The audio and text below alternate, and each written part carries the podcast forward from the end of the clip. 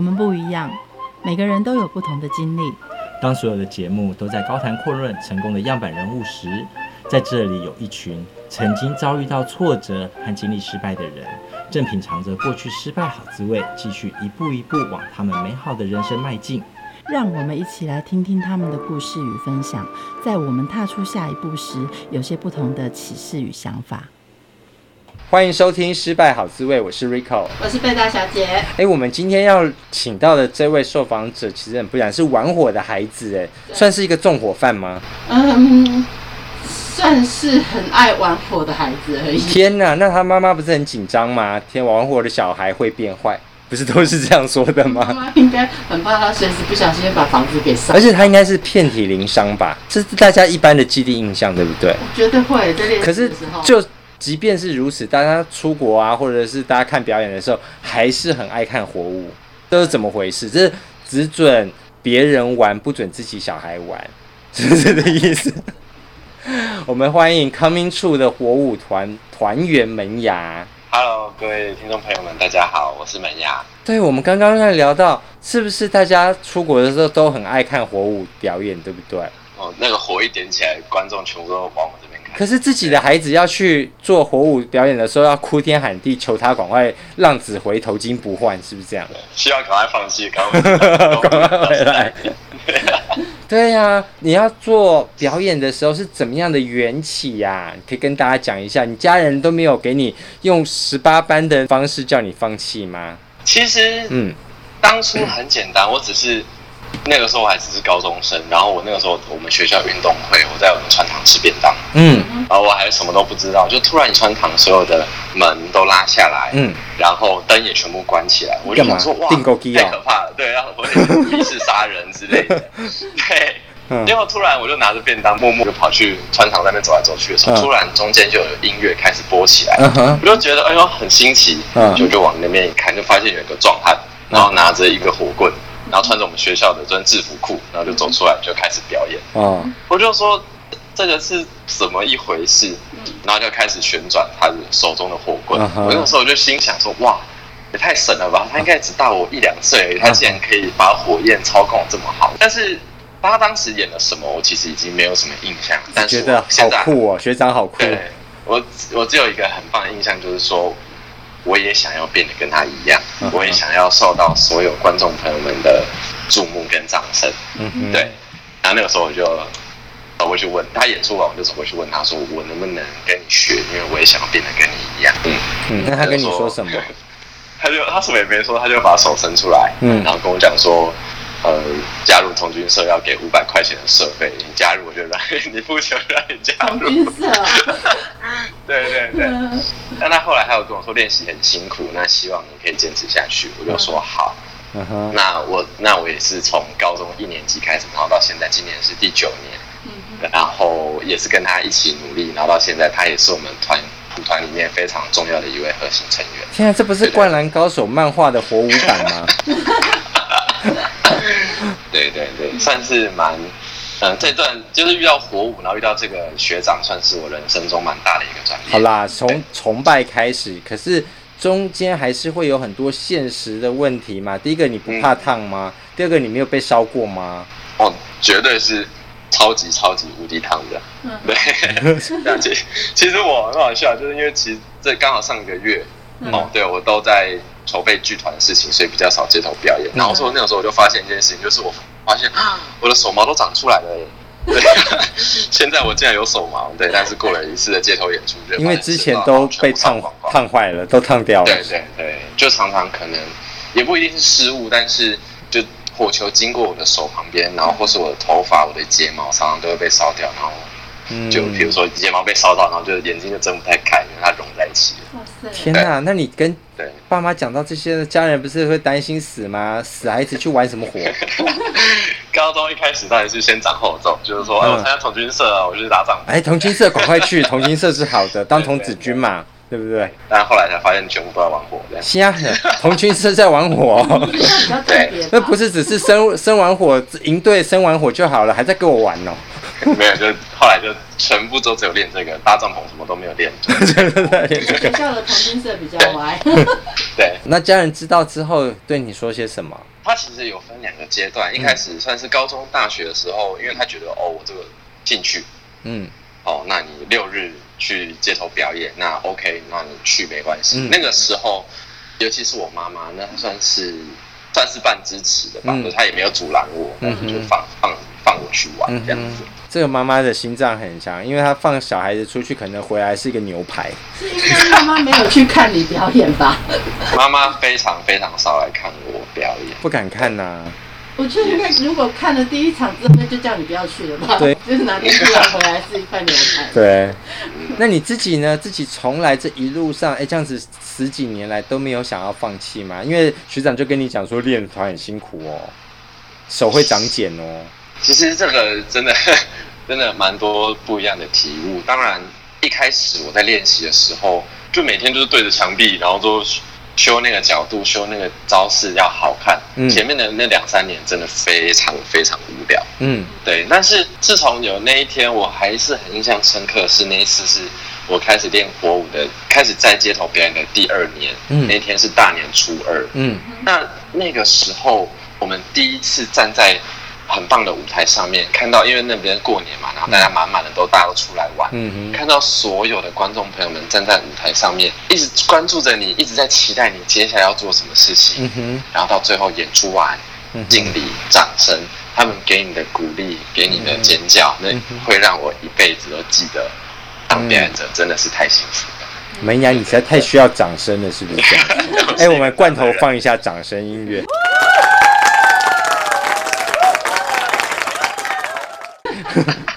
不是嘛？因为我们想说火舞很热啊，那你每次的表演都在外面，其实你要掌声的话，可以选择冷气房的泡泡舞啊，或是肚皮舞啊。呃，是不是？我还是觉得光是火焰的那个特效、那个温度，所以传染给所有的观众朋友们。然后传染给他们之后，他们再用更热情的态度回应给我。那个时候，我真的觉得很爽，是被需要的，被需要。对，好，那。在这被需要的这种感觉之前，差点点放弃。嗯，那个时候就是去年大概年底的时候，我这个时候当你搞了十几年，你在去年才要放弃啊？啊，对对对，因为因为我因为我一开始在表演的时候，观众都就已经很多，在罗东夜市表演，嗯，所以观众都很多。嗯，那我那个时候就是当街头表演艺人，应该是第六、第五年。嗯，对。那那个时候，宜兰的十月开始，每天都在下雨。嗯。那当街头艺人，我主要的收就全部的收入来源啊，都是靠街头演出，观众朋友们给我的打赏，然后支持我的生活。嗯。那从十月、十一月、十二月，刚好这三个月都下，每天都下大雨，而且最。就是最惨烈的都是六日那种狂风暴雨型的，嗯、对，然后你就完全没有办法进行演出。嗯，那其实北台湾，尤其那个时候，北台湾又有非常大的寒流。嗯哼，那观众朋友们想的又下雨又寒流，那自然就不会愿意在驻足我们街头场地上面观赏。那尤其是我，我每次因为玩火舞的时候，一定会有安全性的考量，我们身上衣服可能没有。办法穿太多，嗯哼，所以我就只能在那种八度、十度的寒流，然后只能穿一件吊嘎，然后就在那边卖卖老命的演出。嗯，对，那我悲从中来，我干嘛那么辛苦？对，啊，然后最重要的就是我那三个月，嗯，零零散散的演出，我大概一个月大概就只赚大概一万块。嗯嗯，我已经二十五岁了，对啊，嗯、那我那三个月我在月收入总共也才。还是平均起来月收入是一万块，那我要怎么跟我的家人，都是跟我自己交代这件事情？嗯、对啊，那那个时候的我就会很想要跟自己说，那是不是我去找一个稳定点的工作会比较好？嗯嗯。那后来为什么没有呢？是因为台湾又不下雨了，你又跑出来玩了？呃 应该算是，嗯，那一天我在桃园的一个夜市里面做表演，嗯，那那天一样也是风很大，嗯，寒流，然后我已经把我的表演我已经跳完一半了，嗯，结果我才，我现在印象很深刻，就是观众只有八个人，嗯，那我那个时候我最后主持的时候，我就就是在演最后一段的时候，我就跟观众朋友们说，嗯，你们愿意驻足停下来欣赏我的表演，感受我的温度，就是我当街头艺人最大最大的幸福。嗯，然后我把我那段演出表演完，最后尽力，嗯，拿出我的大赏项，嗯，我还是很有印象，每个人。嗯，走过来都给我，每个人都给我一百块，所以我那个桶子里面就总共有八百块。嗯哼，对，我觉得还是不太够啊。不是，但是我的重点着重在于，并不是真的非常那种两三百个人，然后给你很多钱，你就是代表你心里的满足，而是那八个人看我的表演之后，每个人都给我一百块，每个人都的那个感动的那个瞬间，我就觉得哦，我的表演有感动到仅仅的那些人，那我就觉得这段表演那就足够了。嗯，你真的是很艺术家的性格耶。对啊，请问台湾的你这样子从南到北的表演，也到外国去表演过。是，你对于台湾的这种大家尊重街头艺人吗？或者是大家对于这种打赏文化是尊重的吗？或者是大家习惯是好的吗？我觉得我对现在这个社会氛围有蛮复杂的。我觉得就是第一个是我很感谢，嗯，但是第二个我却很怨怼。嗯，为什么？哪边部分感谢？在感谢的部分上面，是因为我开始做街头演出之后，我每次演出完，很多人都会像是那些妈妈啊，或者是婆婆啊，就会跟我们讲说：“哦，你的表演真的很精彩，请继续加油。”嗯，那他们不会吝啬给你们掌声，甚至他们打赏也很大方。嗯哼，在这个部分上面，我就觉得啊、哦，当街头艺人，在台湾当街头艺人是非常非常幸福的。嗯哼，嗯，但是。怨怼的部分是，很多人都只想要看到那是一个完成品的东西。在我们一开始我们在练习的时候，我们在一个河滨公园练习，方圆五十、一百公尺全部都是水泥地，就是没有任何可以燃烧的物质。但是我们常常就会接到检举的电话，然后警察就会过来，就会说：“哦，你们不能在这边点火，这边烧起来会很危险。”然后我们就很。傻眼啊！就往旁边一看，就是什么东西都空的。结果他们就会觉得，哦，你们这样看起来是在玩火，是在纵火，所以我觉得一定要叫警察来制止你们。我不想要看到这些危险的东西出现在我的生活旁边。嗯，他们只想要看那些就是已经非常完美，然后非常杰出的表演，但他们却不愿意承担那些在完成表演之前的那些成本。他、啊、不练习怎么会有那个表演？对啊，怎么可能会有？啊、就像这种心态，就像自己的小孩不要去，有别人小孩去没关系。啊，如果都没有小孩去，啊，谁表演？对啊，他们没办法，他们他们在意的并不是，他们只在意他们他们自己。对，好，那你看这么多的人情冷暖。你的内心话是什么？你怎么呼吁大家这件事情？比如说，又有一个学弟找你说：“啊，美牙学长，我觉得你你好帅，你要不要收我？”这时候你会收他五百块之后再跟他讲什么？我觉得我要先讲到就是，嗯，因为我出社会之后，我表演的时间都是在十一二点很晚的时候，嗯、那。那那我当然就是表演完已经很累了嘛，我隔天一定要睡到中午，我才有体力去接下来下午跟晚上的排练。嗯，那有一天我早上的时候，我妈妈就吼我起床，嗯，然后就说，你到底要睡到几点？嗯，你我不想看到你这样一直颓废过日子，你给我搬出去住。嗯，我就哎，欸、你怎么会这样？对啊，你明明也知道我是这样子的工作模式，跟我。对啊，你怎么会讲出这种话？然后他就常常就是闪烁其词，但是他就是希望他不想要看到我这样子，我就完全不能理解。那我后来我再去问他，他才如实的跟我说，他其实不希望继续做火舞演出。嗯哼，他觉得这个东西很危险，很没有未来性，他很怕我三四十岁之后没有工作，他会埋怨我。这些事情我当然也我自己也有想过，因为我现在就是我身强体壮的时候，那当然这些事情我自己最想要做。我在舞台上面得到掌声，我得到我想要的东西，所以我选择继续做这段表演。那我真的感觉到难过的地方是，为什么我们去勇敢的做自己想做的事情，却会被哪来这么多阻挠啊？对呀、啊，明明就是一些就是很有努力、很有热血的事情，但是因为社会大家的不谅解，然后导致哦，我妈妈也觉得哦，因为你这样子，所以我也不能谅解你。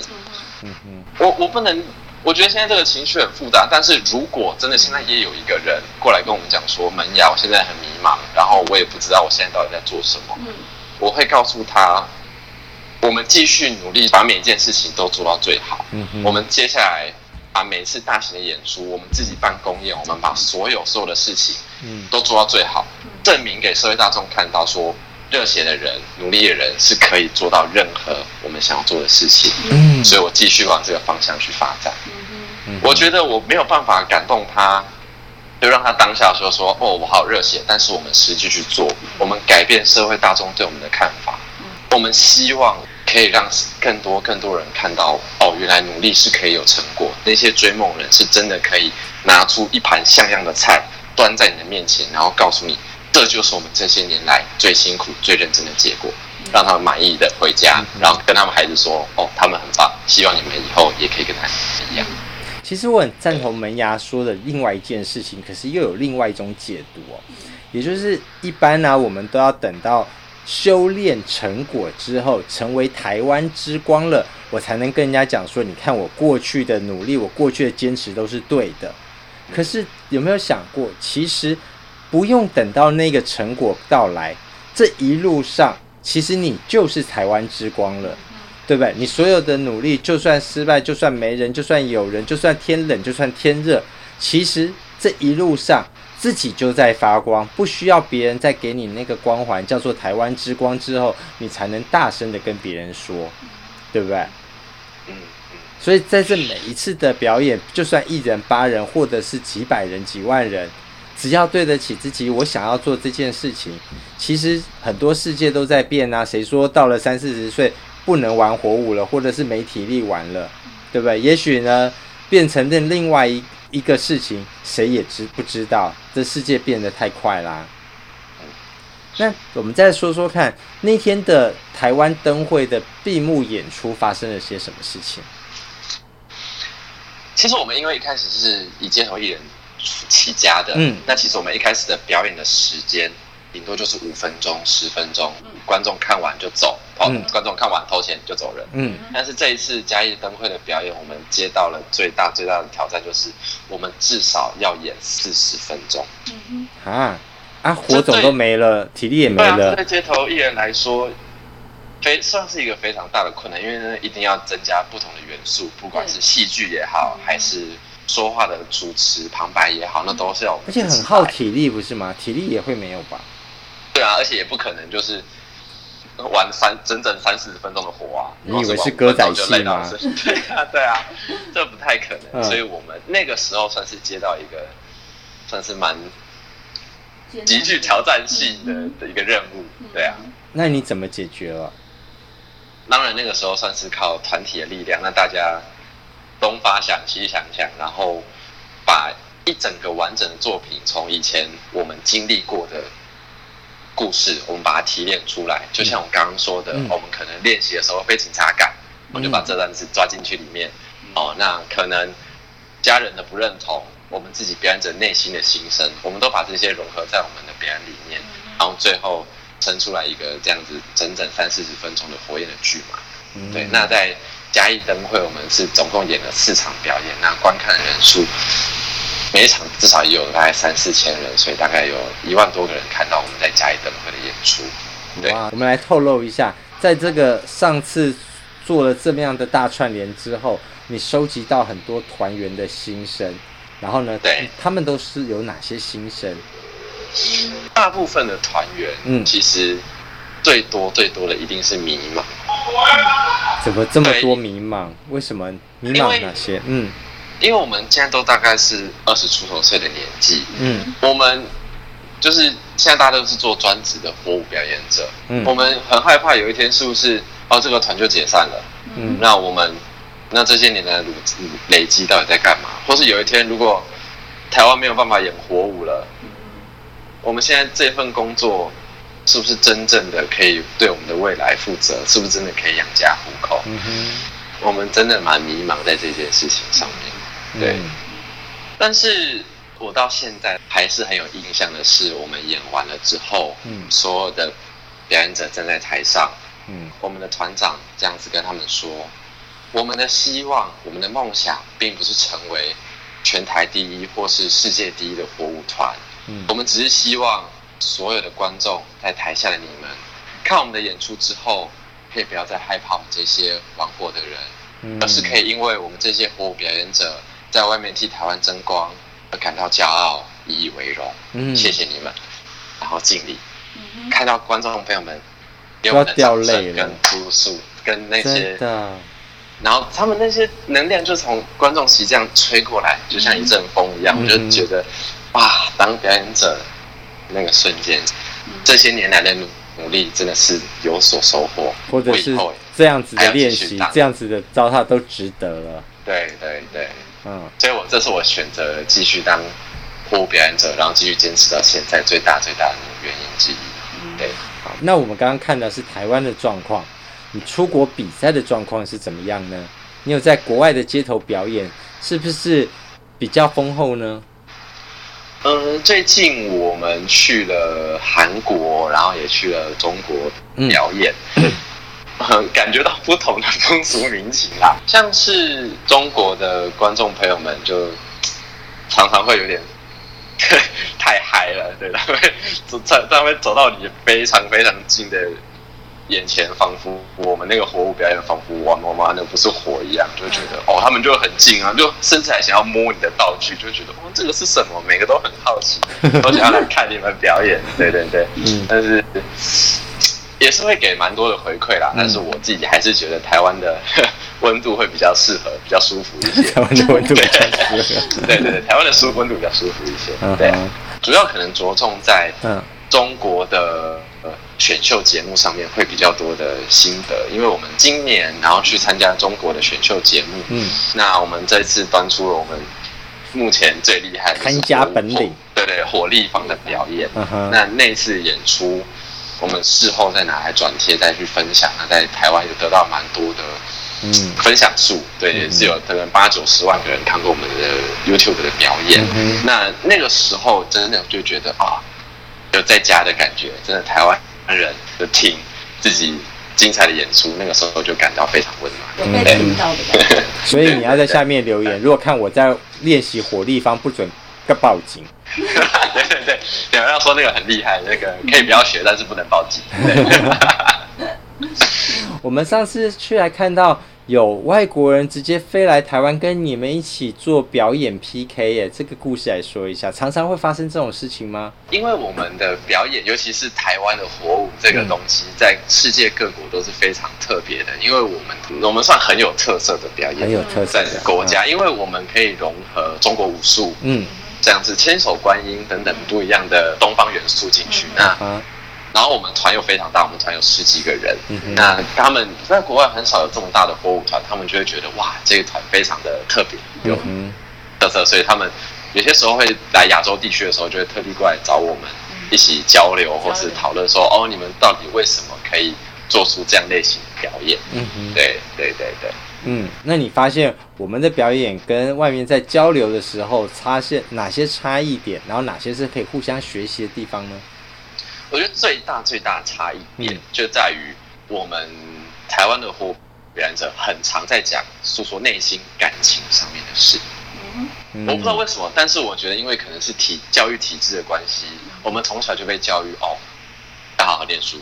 嗯，不能玩那些非主流的东西。嗯哼，但是我们，所以我们每次玩这些活物的时候，都常常会被人刁难，或是不被别人认同。所以我们的表演里面就很常出现这种课业、工作还有自己的兴趣之间的那一些取舍跟那些比例的分配。哦，那种情绪要传达给大家。嗯，在台湾算是蛮常出现的，但是国外的表演。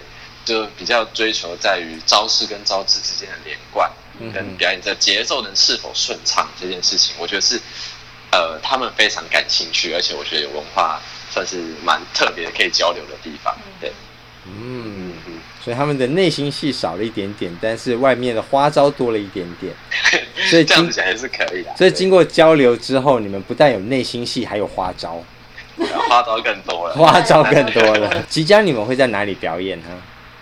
哦，我们在今年十月的十月十三、十四号，我们会在圆山的舞蝶馆进行我们累积这么多年来，终于要在台湾办一个大型的公演的演出。对对对，算是完整的一个小时。那包一小时，刚刚不是说灯会四十分钟就要你命了吗？现在是一小时，怎么搞得完呢？然后我们现在慢慢的努力，慢慢努力，就是去学习怎么演戏，怎么编排，怎么写剧本，然后最后再融合我们最拿手的火舞表演，所以算是一个特别的火舞剧嘛。哇！可是每个人的。这个其实玩火其实很需要体力啊！我每次看完表演完，然后在主持的时候，其实很喘。是是是。对，那这一小时里面有哪些精彩的小点滴可以先透露一下？你们练习的过程当中，我们放了什么内心戏在里面？我觉得最最最最能分享的，嗯，一样还是迷茫这两个字词。嗯哼。对，我们这一次我们的主题设定为干杯。干杯，嗯，为什么干杯？以前的我们都觉得啤酒好难喝，但是后来发现啤酒慢慢好喝的原因，并不是因为啤酒的口味改变，而是因为人生变得比啤酒还苦。嗯，所以我们常常在这个年纪开始慢慢的学从汽水进阶到啤酒这件事情。嗯、但是我们常常就在思考，我们现在做的这些事情，到底就是跟喝酒一样的那种酒后乱性吗？嗯，还是只是为了哎、欸、当时那个酒精，然后。就凭借着一股热情就去做这件事。没有，对对家长来说，你们这是酒驾。对，对，我们很，我们我们我们害怕，到底这些做的这些事情，是不是就像是啤酒上面那些泡泡一样？嗯。喝完，然后就瞬间隔天就消失，嗯，消失无踪。嗯、对，我们想要把我们这些年来的迷茫，在工作上面，甚至感情上面的那些不稳定，呈现给演出来，给那些。也是同样对我们对人生感到迷茫的人看，希望他们看完之后，可以更坚定的往他们真正我就是想要这样子做的那些方向。你希望 你的这个演出的迷茫，然后让更多的现在正在迷茫的人，或正在坚持的各行各业的艺术家特质的人，跟着你们这样子一起继续的努力，对不对？对对对对对。OK，那这是一个户外表演，对不对？呃，算是半室外的演出，有屋檐，但是因为屋那个座位席跟舞台区之外就是室外的表演。哦，所以我们去看这个表演的时候，是要先买票吗？还是当场是用打赏的呢？还是怎么样的状况？呃，如果想要来看我们演出的观众朋友们，可以来两厅院的售票网，或是在我们的舞团的 Facebook 上面都可以有我们详细的购票的。那、啊、你都给人家收票了，你打赏不就没了吗？那售票就是收比较贵啊。对啊，哎、欸，那这样子，哎、欸，既然是啤酒干杯，那客人我们这些观众可以带啤酒过去吗？啊，里面是可以饮食的，但是都是要记得带回去。哦，所以我们可以带着啤酒，然后呢去看这个活物表演，可以带一个非常轻松的心情来看表演。对嗯哼，好，嗯哼。所以这次可以看到你们最精彩的剧吗？包括火力？的、欸，对对对，火力方可以看到吗？呃，活力方这是一定会有的，对，有那至于数量就保密，但是我只能说，就是这个场面一定是非常壮观、非常大的，所以一定会哇，对不对？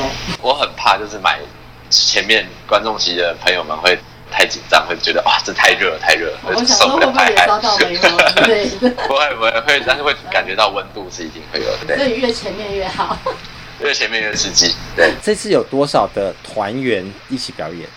这是我们请尽全团的力量，会有十四位以上的团员进行，就是当演员啦。那包，甚至包含其他的工作人员，包含那些工读生，至少也会有三十位的工作人员在场，就是进行一个非常棒的 OK。那这整团十四人都台湾人，没有外国人来一起交流的，都台湾人，对，都是台湾人，是土生土长的公演，对，草根出身。而且有一个早鸟票的优惠，对不对？是。到九月十号之前是八折，所以对，没错。现在离九月十号还有点时间，如果大家想要去看他们做这么大型的一场演出，大家如果有机会的话，可以赶快去抢早鸟票。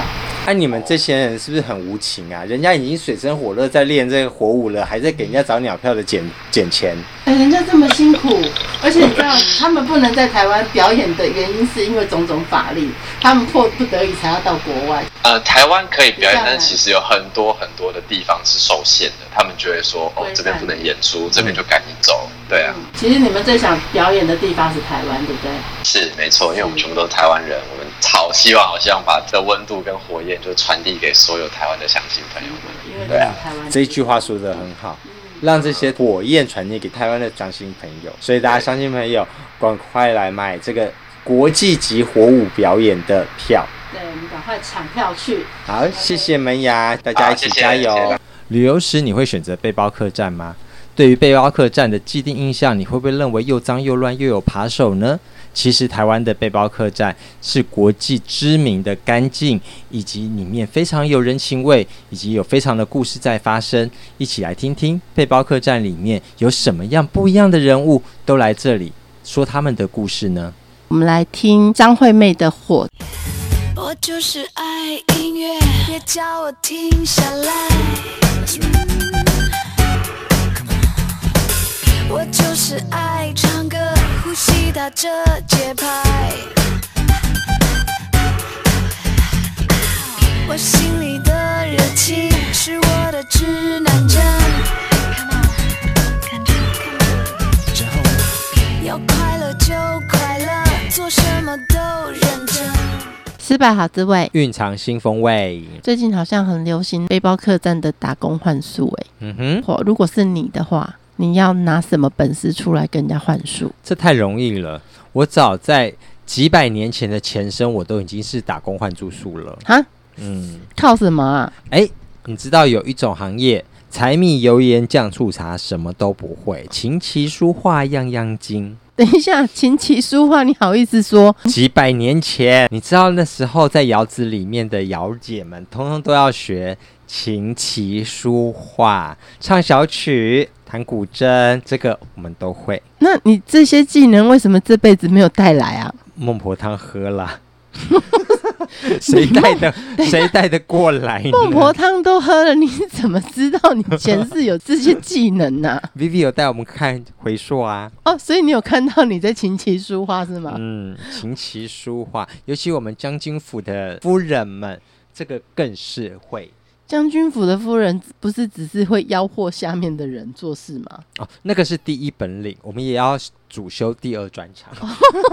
哦，就主修跟副修就对了。对，我们还有好多修。所以你四修哎，是不是？琴棋书画样样精精 不行啊，那是上辈子啊。那现在呢？你可以换术了是吗？还是琴棋书画？你有看过我画画吗？你好意思拿出来讲哦？你有办法独撑人家一面墙哦？可以啊，我只要不要放在卫生纸里面，墙就有了。什么？什么？你知道打蚊子吗？然后嘞？你知道命中率高，它通通都死在墙上，而且那个血迹斑斑，我跟你讲，都不用颜料，都可以是一个很棒的水彩画。打蚊子。好了，对，那个呢，作画出来呢，就像米罗一样，虽然不会像米开朗基罗，但会像米罗。你先把米缸过好比较重要吧？我觉得你的提案不会过了。哎，我们今天欢迎 T 生活背包客栈的观察家 Dennis 来跟我们聊聊。他发现，在背包客栈里面，其实充满了好多好多的故事。有什么故事呢？你如果住宿的时候，你会选择背包客栈吗？还是你要选择龙门客栈呢？让我们来听听 Dennis 的说法。Hello，贝大小姐跟 Rico。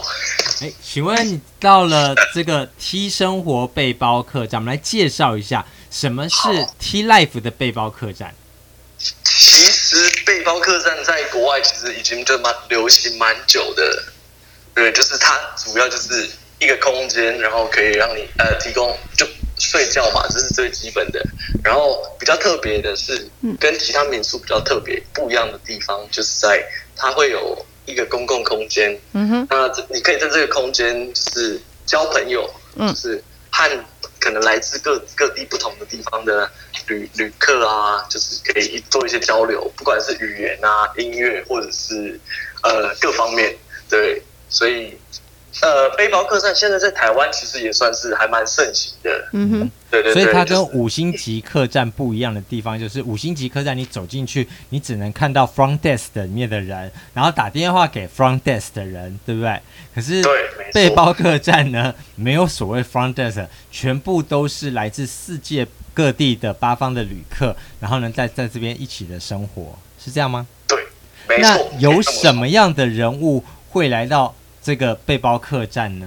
虽然它叫背包客栈，或者是也有人叫它青年旅馆，嗯、但是其实来的人也不一定都是青年。嗯哼，就是可能有那种资深背包客，其实他的心很青年。有有有，对对对，像我们这次，我们两个人就去负责拉 拉高那个年龄层的。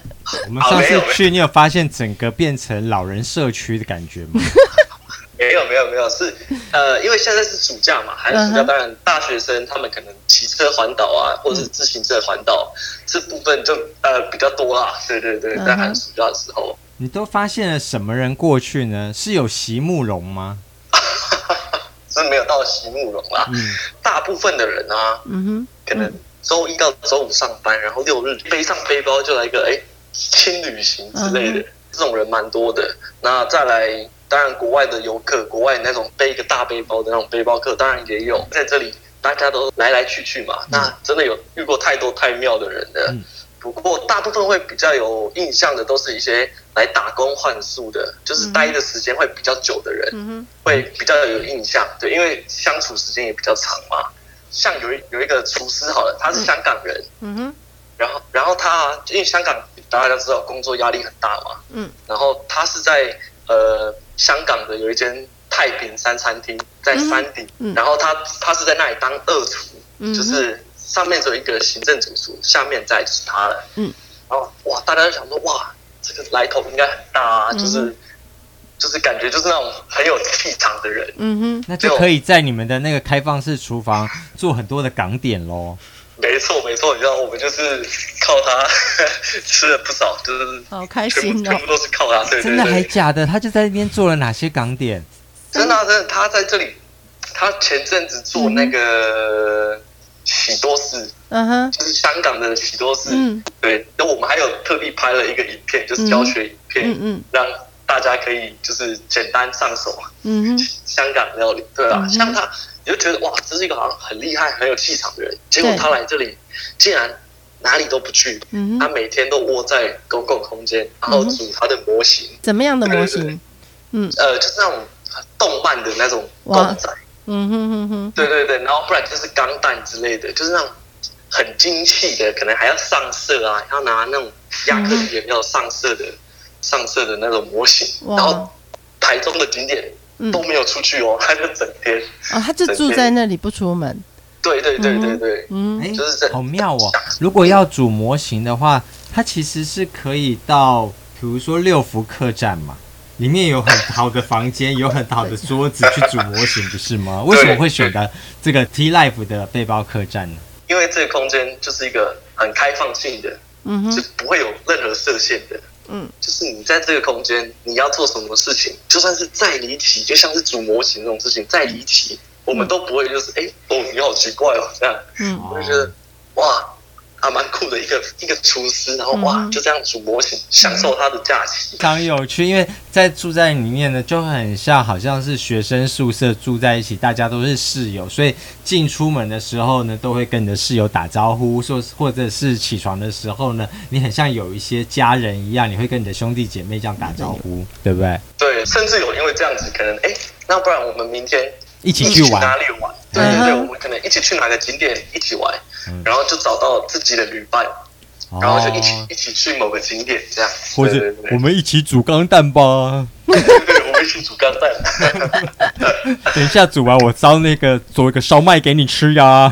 好幸福哦！然后瞬间那个太平山顶餐厅搬到 T Life 来了。对，没错，真的是，就是全球在地化。难怪 T Life 有一个这么漂亮的厨房。嗯哼，对啊，对啊，他那厨房几乎是开放空间，很像是可以摄影棚的教学厨房，对，做菜节目了，对对对对，菲姐都可以在那边介绍她的锅，差点就来一下这样，真的真的，对啊，所以我我们之前也有拍，就是那种呃料理料理节目，然后上传到 YouTube，哎、嗯，让大家可以就是一一一个步骤一个步骤跟着太平山大厨做出好料理。再来，也是一个厨师，这个厨师其实他也蛮酷的。他以前他是台湾人，这个厨师是台湾人，对。嗯、然后他是以前是在一间连锁的日式料理餐厅当店长，然后他那时候就直接把他的店长的职位辞掉，然后他把一台发财车就改装。嗯，把后面改成餐车，就是后面是直接是料理的、嗯、料理餐车。哇，料理对，然后他就他开始环岛，嗯、他每到一个站，嗯、每到一个当地的呃，可能像台中啊，嗯、那他就去找台中当地最新鲜的食材，嗯、然后每天就做限量的餐点。他做什么餐点？呃，也是呃，像什么冻饭之类，也是日式的日式料理。嗯哼，他环岛是就是到每个城市每个城市嘛，然后找。料理，然后也都是不定点，嗯、然后也不定时。嗯哼，他对料理很有坚持。他说：“我不只是把食物加热吃，我要告诉你为什么我要这样吃。嗯，就是那个米饭啊，我要选为什么我要选什么什么几号米啊，或者是哪里的出产的菜或肉之类的。”他说：“我要跟你讲，我怎么料理它，嗯、就是他把料理变成一个艺术。他其实一开始是房客哦，他只是开着一台货车啊，嗯、然后就。”他说：“我我在这边有订几个晚上，嗯、然后他开始住之后，他开始跟我们聊天，我们才知道哇，原来他有这个计划。嗯哼，然后说，那不然是他的变成打工换宿，让他在这边待的时间久一点，嗯、然后让他可以有更多更多想法，不管是对他的料理，或者是他的环岛这个旅程，嗯哼，有就是一个可能是一个创新嘛，就突然给他点刺激。嗯”嗯哼，哇，这很酷哎！来到这边之后，本来是要钱的，立刻变成打工换住宿，变不用钱了。只要你有想法、有 idea，你在这边尽情的发挥，它就是一个很好的空间。对。可是他们可以用打工换住宿，可是你们得要维生，不是吗？当然了，当然了。嗯、但是我的老板来，他其实把这里当做是教育事业。嗯。他觉得，不管是帮年轻人，或者是帮。想创业或环岛的人，嗯、他觉得不管是教育他们，或是给他们一些想法，嗯，他觉得都是这个空间可以做到的。因为我觉得 Dennis 说的很好，其实这个 T Life 背包客栈呢，看似一个客栈，其实是一个舞台，每一个人呢都可以在这舞台演出一个他觉得精彩的独角戏或是对角戏。只要你有一些呃奇异的，或者是有一些发想的，任何的专业。都可以来到这边跟大家互动，来玩一玩，对不对？没错。那我们来看，我们看到有一面墙，听说是乌克兰的朋友来画的，来说一下这个故事。没错，没错。嗯，这面墙我们跟那个听众朋友形容一下，看似非常的呃日本。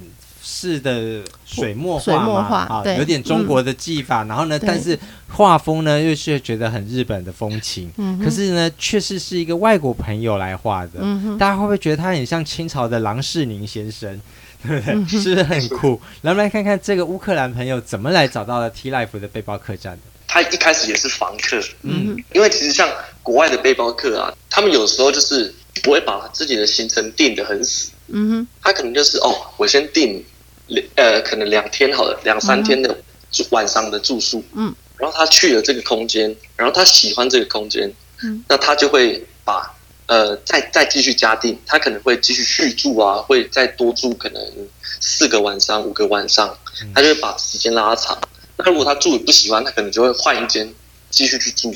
嗯哼，他那个时候也是一开始是定大概呃两天，然后他来了之后，他遇到。当时我们这边打工换宿的其他小帮手，就是也是来自其他国家，呃，法国的一些小帮手。嗯哼，那他们就，哎、欸，他就讲到，哎、欸，那他可以在这里打工换宿，那他就来问我说，那我们，呃，他有没有办法可以就是打工换宿？因为通常背包客。旅费都很有限嘛，嗯、那住宿跟交通其实也占蛮大的开销。所以很多法国朋友跟他说：“哎、欸，我这边打工换宿。”然后他说：“我也要，我也要，对不对？”就、啊、对对对，类似。他就说：“哦，我会画画。”他说他之前在，他就可能说：“哦，他在哪里也有打工换宿过。嗯哼”然后他就会把他的可能之前的作品啊，或者是他的一些经历，嗯，跟呃。就是跟跟我们讲，或者是可能发成达成一个履历，然后跟我们申请。嗯哼，对对对。嗯、然后我们就说，哎，好啊好啊，那我们就就就让他就是待下来嘛。嗯哼。那他就说，那他想要他想要画画幻术。嗯哼。然后我们就给他一面墙，自由发挥。嗯，太酷了。哎、嗯，这边既然谈到打工幻术，我们来看，嗯、来告诉大家怎么样申请打工幻术。打工幻术其实最主要就是，一般来说，台湾打工换宿最简单就是，呃，我们用自己的劳力去换取住宿费嘛。嗯。嗯，那最基本最基本可能就是打扫啊，帮、嗯、忙整理房屋。嗯哼。呃，青年旅馆这种背包客栈就是一个很自由的空间。对。就你有任何想法，你都可以讨论。对，就是完全不受限。嗯。包括你要煮饭换宿啊，你要彩绘换宿，或者是。拍照、写呃写文章幻术，这个都都是可以的哦。对，对，对，所以可以提出各种的方案来跟你们做交换。没错，没错，没错。嗯，对。那像那个时候，他就是说要彩绘幻术嘛。嗯。那个乌克兰人就是要彩绘幻术。对。对啊，所以你就只要把你的你的履历表，然后跟你想要幻术的日期啊，或者是你有一些特殊专长，嗯、哇，你拍照超级好看，或者是你的构图超美，嗯、这种就是你只要把你的经历啊，或者是你的专长，只要发给我们，嗯、所以我们都可以讨论。嗯、一批法国人，他其实是第一个朋友来，嗯、然后他觉得哇，这里台湾好棒哦，然后他就一直把在法国的朋友都找过来，嗯、找了大概最后。前前后后全部可能来了四五个哦，嗯、全部都是他的小时候的玩伴啊，然后每个都被找来这里。他那个时候一开始其实也是房客，因为他那个时候是拿呃打工度假的签证，他在台湾可以合法的找任何工作。嗯，比起呃台中的市区啊，他觉得他更喜欢比较郊区一点，因为我们东海呃东海大学这边其实比较偏郊区的。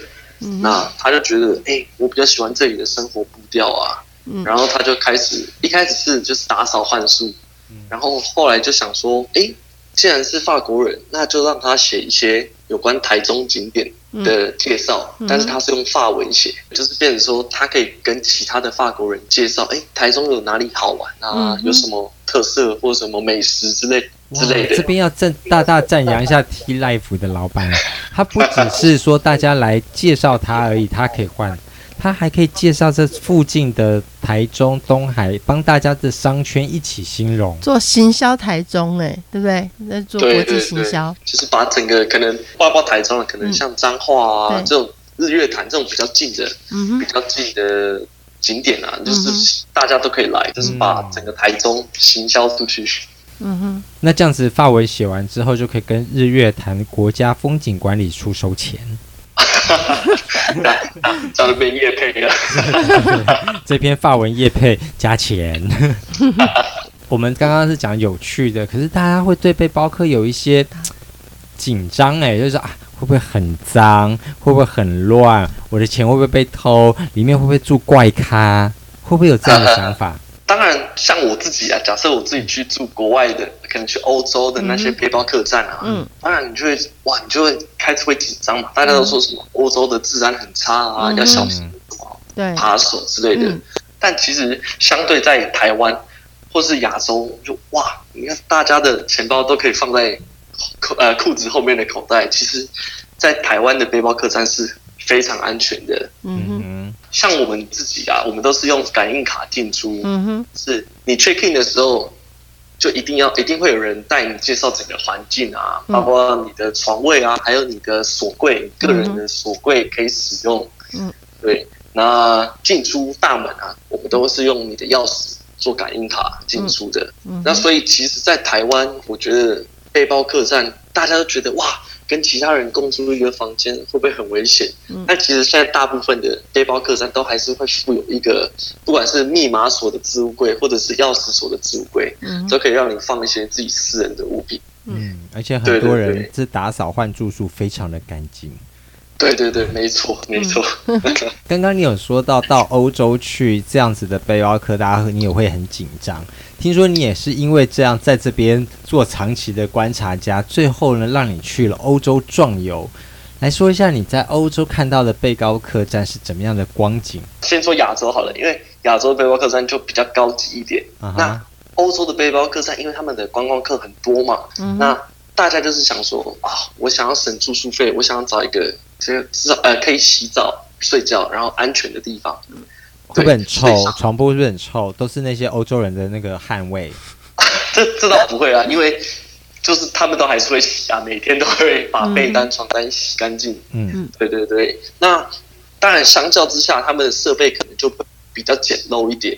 对，甚至可能会有那种呃二十人房啊，十二人房、二十四人房哇这种，你说哇，那个一进去，上下铺、上下铺、上下铺，仿佛来到军营。对，我来到军营报道的那种感觉啊，然后大家的背包都就放在地板上，然后毛巾什么，因为可能还有洗衣服啊，大家把衣服挂在自己的床位附近。嗯哼，哇，这一开始当然还是会就蛮，就是蛮 shock，就是哇，原来在国外的背包客栈是这样子。嗯哼，对对对，因为我一开始来这里工作，就可能因为这个环境本来就亚洲的背包客栈就比较。漂亮干净，漂亮干净，对，比较呃舒适吧，或者是就比较会讲究、嗯、呃空间的，就是那个干净的清洁啊，对啊。嗯、那我那时候就是，哎，好，我来这里一年了，然后我要出去壮游，然后我就开始、嗯、开始订啊，学会用订房网站，啊，找到一些可能得过得过奖的，在订房网站上得过奖的国外的背包客栈，嗯、一去哇，跟台湾是。相差太大了。我们形容一下哦，像 T Life 背包客栈呢，非常的漂亮。远处看呢，你以为是在那个偶像拍偶像剧，有一个很大的漂亮的开放式的厨房。嗯，然后呢，它旁边呢也是有非常大的一个餐厅。好，甚至有一个合适，大家可以坐在那边喝茶聊天。合适的旁边还可以有放吉他以及乌克丽丽。就算你这些都不喜欢，你要到外面庭院去抽根烟，或者坐在那边 barbecue 野餐也都可以。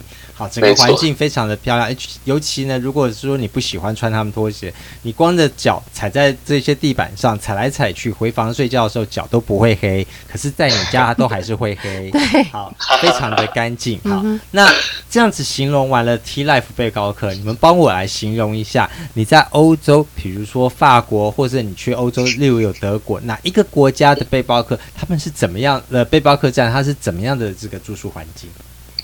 呃，我那时候住一间得奖的，好了，那时候是在保加利亚、嗯、一个海边的城市，嗯，对，它叫它叫瓦纳，嗯嗯，台湾翻译叫瓦尔纳的样子，对。嗯、然后因为那个那个城镇其实它它的南边有一个有一个海滩的城市是完全观光客的那种，像。可能是夏都酒店吧，如果用台湾来比，可能是肯定的夏都酒店那种、嗯、那种等级的，对。但相对于瓦尔纳，就是一个比较可能是当地人才会去的一个小城市，嗯，对。但它也是在海边，嗯。那那时候我就去选了一间，呃，在地方站 Hostel World 上面是有得过奖的青年旅馆，嗯、一间背包客栈。然后我一进去，就是我刚刚说的十二人房。然后它是那种很老很老的那种上下铺，嗯，床铺，然后把两个房间打通，嗯，那因为是海边的城市嘛，你一进去哦，我还穿着袜子，我就感觉到那个地板上都是海的沙子，沙，然后都是对，大家可能就是穿着海滩裤在房间里面走来走去啊，嗯、啊，整个整个地板上都是都是沙子，嗯，然后我想说哇，这样得奖。就 是非常非常老派的背包客栈，你知道吗？就是那种真的只是住一个晚上，就就就只要一个睡觉的地方跟一个洗澡的地方而已。对对对，连 locker 都没有。对，那那个地方连 locker 都没有。OK，好，这是保加利亚的。然后呢，法国的呢？法国的其实就我觉得比较观光的城市，像那时候我去马赛。嗯哼，那时候在南法国的南部马赛的时候，就住的就跟台湾比较像，因为现在那里观光客可能比较多，嗯，是那种观光的大城市，嗯，所以他们也是把房间啊，就是一些设备都用的比较现代化，嗯，对对对对对，但是呃，相较之下，我觉得厨房，因为很多人在呃在背包客栈都是会自己下厨嘛，因为如果要省钱的话，自己煮其实也比较便宜。嗯嗯，对。但国外的厨房其实都比较，呃，跟 T Life 比是比较没有高，没那么高级啊。他们可能就是一个电磁炉，就是一个插电式的一台一台的，然后可能三台左右，然后几个锅子跟呃呃免费的免费提供一些米饭，就这样，就是很简便的，很简便的一个空间。对对对，他们的厨房相较之下都比较简单一点。难怪法国人跑来台湾的时候会呼朋引伴，哎，来看哦，这边比法国好哦。对对对，没错。嗯，他们每次都开玩笑说，哎，我我今天要煮饭，然后都都不说要煮什么，就说哦，这个是我，呃，他都是是我可能祖父的秘密食谱，那其实他根本就只是乱煮。那你在欧洲壮游？还有发生什么样的趣事？听说你只用十五万元就可以游三个月，你的十五万欧元吗？呃、没有，十五万台币啊，十五万欧元。你把十五万台币当十五万欧元在花，哎，很厉害。没错，其实那时候是因为在这里工作嘛，我就觉得哇，全世界的女人她们都是这样子在玩，这样子在生活，嗯哼，就觉得那为什么我们不行？嗯。所以我就趁着暑假就直接机票买了，我就飞出去。嗯，然后那个时候我是十五万，光机票就占了你多少万了？机票其实因为我找一些暑假之前在前面一点点的机票会便宜一点点。嗯哼，对对对，所以那时候机票大概占两万多左右，来回机票占两万多左右。嗯，对，那。当然是我那时候也是很冲啊，就说 好，不管我就是出发了再说。嗯，然后机票买了，就哎，开始很期待 要要去。对，当然到了之后才开始会面对一些问题啊，包括是自己可能身体状况啊，或者是自己心灵、心理上的呃，就是可能想家，或者是一些一些情绪吧。三个月跟自己一个人对话，一定说了很多话。当时你说了哪些话？比如说，你觉得跟自你什么时候开始有想家的念头？什么时候开始想说不如归去算了吧？你其实，在很前面的时候，我就已经蛮有体悟的。对，嗯、其实在我第一站是土耳其嘛，嗯，那一站其实我在第二个城市在卡帕多奇亚，就是很多热气球起飞的那个城市。嗯、对，那因为它是有点类似沙漠的环境气候，嗯，然后我就是。那时候可能是吃坏肚子，嗯、所以那时候呃肠胃炎高烧不退，嗯，然后哇，真的是很难受，没那么惨过，可能是我这辈子最难熬的一个晚上，嗯，就半夜醒过来，哎，时间可能过五分钟，然后你又睡不着，然后你又发高烧，嗯，然后明明是在呃明明是在沙漠，可能白天四十几度，嗯，结果你全身冒冷汗，嗯，这种体会我就哇。这个真的是跟，我都觉得哇！那你当时也住在背包客栈吗？对对对，我那时候是住在一个呃洞穴，他们那里都是洞穴，嗯、那他把洞穴改成很多很多上下铺床位，他摆到洞穴里面。嗯，对对对，也是一个背包客栈。那他们背包客栈有没有像台湾 T Life 一样，互相像朋友室友一样，互相会关怀，互相会帮忙？所以你发这么高的烧，他们会说：“哎，你怎么了？”要不要这个？要不要一些药品或什么？他有这样子关怀吗？哎、欸，有，因为我那时候这是我说这是第二个城市嘛。嗯。我第一个城市是飞机飞到他们的首都。嗯哼。对，他们的首都，然后我在那里住了一个晚上。嗯。然后我认识了一个德国德国男生。嗯。他是在打，他在环游世界。嗯。然后第二天我们就告别嘛，因为我要去，嗯、我要。坐火呃坐公车去下一个下一个城市就是卡帕多奇亚，嗯，然后告别完之后，我去了 c a p t o k i a，过了几天，看到哎我在公车站哦，公车总站、嗯、看到哎那个德国男生怎么也在那里，嗯。在公车总站我们又相遇了，嗯、然后我就说哎你也来这里，然后我跟他说呃我的我的住的青年旅馆是哪间，然后他说哎我也是订这一间呢。这是真的是超级妙的。你原本以为就是见这么一面之后，可能再也不会见面，结果没想到没有约好，却又在另外一个城市下就是遇到了。嗯，对。那那时候我我肠胃炎的时候，就是他，因为我整天都吃什么可能就拉什么啊，就连喝水可能都很痛苦。嗯啊，就是他就陪着我，然后他又买一包多力多汁，买一包饼干，他就跟我说：“你就多少吃一点吧。”然后我们就四十度的高温坐在烈日下，然后我在发冷汗，然后他在喝啤酒，吃 多利多滋。那之后，其实我们都还有一直有联络啊，就是他现在这个壮游过了一年，他还在继续的旅行。OK，可以交到很多的国际友人，而且患难见真情。真的，真的是患难见真情。嗯，对。之后我到了哦，这是呃，面对自己身体，嗯、呃，健康的部分，对，健康心灵的部分呢？对，心灵。其实我到了国外之后，遇到了很多，不管是在欧洲啊，在旅外的一些留学生，或者是一些当地人、当地的年轻人，我觉得他们是你会看到很多很优秀的人，或者是可以说很努力生活的人，嗯。对，你就会觉得哇，原来在外面，就是在台湾以外的国家，大家都是这么的用心的在体会自己的生活，不管是在旅游或者是在嗯课业上，就是对于自己的生活是他们是负责任的，用一个负责的态度去面对，不是天天在耍废的。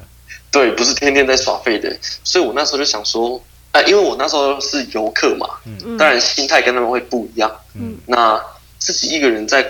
外面其实能掌控的也比较有限，就是能掌控的生活也比较有呃资源啊都比较有限，毕竟是呃陌生的环境，所以我就想说，那我回到回到台湾，我可以控制我自己的生活的时候，我也要这么这么努力的去生活。我就想说，哇，那我我在台湾，我可以，我就想，我就回到我自己最初可以。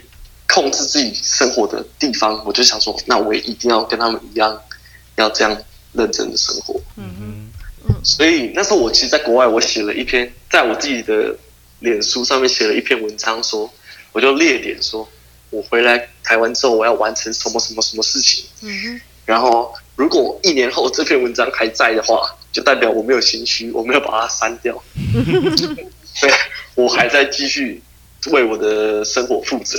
嗯，对。你从 T Life 的这个背包客栈，却展开了一一场冒险，甚至跑到了欧洲去壮游。真的，对。这个，我觉得，很多时候我都笑说，其实我我这个壮游是从我踏进 T 生活的。这一刻起就已经开始这个冒险了。对，起点就从那边，嗯、对不对？没错，没错。那你现在如果来用一句话形容你在 T 生活背包客栈的一个生活和观察，你会怎么描述？如果要我说 T 生活的话，我会说这里就是乌托邦。T 生活其实就是乌托邦。嗯，因为说的很好哎，乌托邦。嗯，这里就是全世界。